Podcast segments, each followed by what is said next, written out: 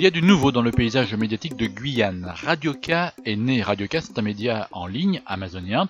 Son ambition est être le réseau d'échange d'informations sur l'actualité du monde autochtone euh, de Guyane. Bonjour Ludovic Pierre. Allez, bonjour. Fondateur de Radioca. Alors ce nouveau média est né il y a tout juste trois mois, à la mi-octobre. Qu'est-ce qui vous a poussé à monter ce projet? Quel est l'objectif de Radioca D'accord, en fait, Radioca est axé sur trois grands objectifs. En fait, c'est tout d'abord de relayer euh, les actualités autochtones de Guyane, mais également euh, relayer les actus autochtones euh, de par le monde, en fait, que ce soit en Nouvelle-Calédonie ou chez nos voisins au Brésil, au Canada, États-Unis, etc.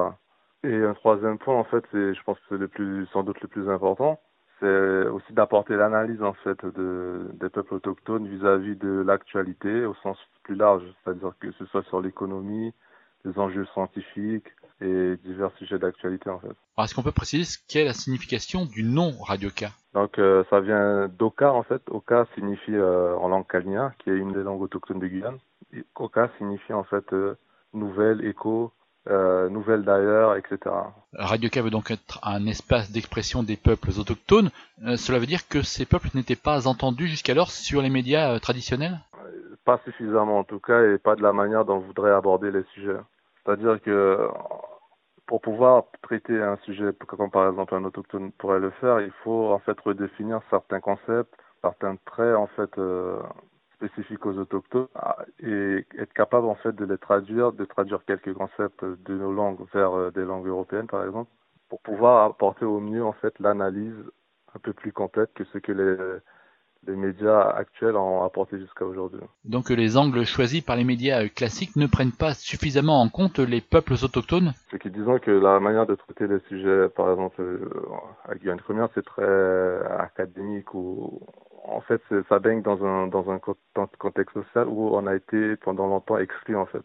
Du coup, la manière dont on traite les sujets enlève quelque part cet héritage social, en fait, que prend spécifiquement les autochtones, mais aussi euh, les autres communautés, en fait. Du coup, ça, ça rentre en jeu dans l'analyse et dans, dans la perception de toute information, en fait. Alors, pour être concret, il y a un exemple des sujets que vous abordez et de la manière dont vous les traitez? Par exemple, il y a le dernier article qui, qui, qui est paru, c'est ça concerne en fait les élections euh, municipales de 2020 à Saint-Laurent-du-Maroni, qui est euh, une ville de l'Ouest guyanais.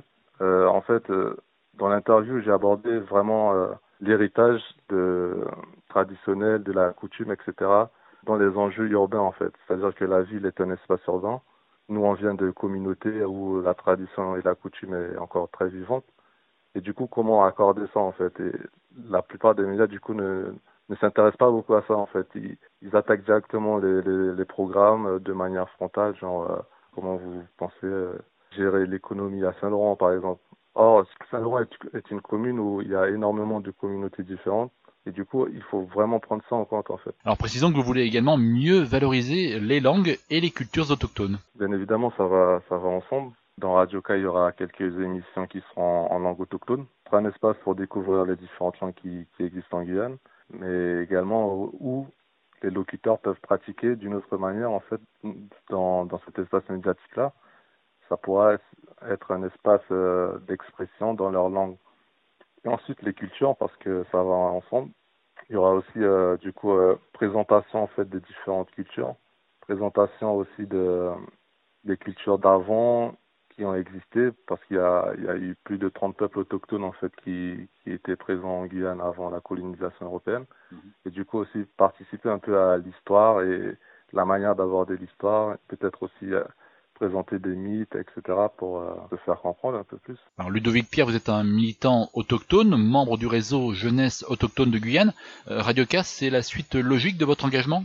C'est, on va dire, euh, un, projet sur lequel euh, on a réfléchi pendant longtemps en fait, disant que le militantisme est venu avec tous les enjeux politiques, mais on avait déjà réfléchi en fait à un espace médiatique où on pouvait s'exprimer.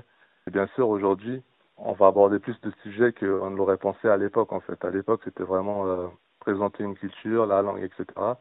Aujourd'hui, ce serait beaucoup, il y aura l'aspect politique et tout ce qui est enjeux euh, environnementaux, etc qui seront abordés et voilà c'est le projet euh, initialement euh, pensé il y a quelques années s'est enrichi de, de notre expérience militante en fait pour pouvoir euh, exister aujourd'hui en fait. Ça revient à dire dans quel type de société on vit, dans quel type de société on souhaiterait vivre? Radio Can n'est pour l'instant qu'un site internet, mais a la vocation de devenir un média global, une radio avec une offre de podcast et de production vidéo.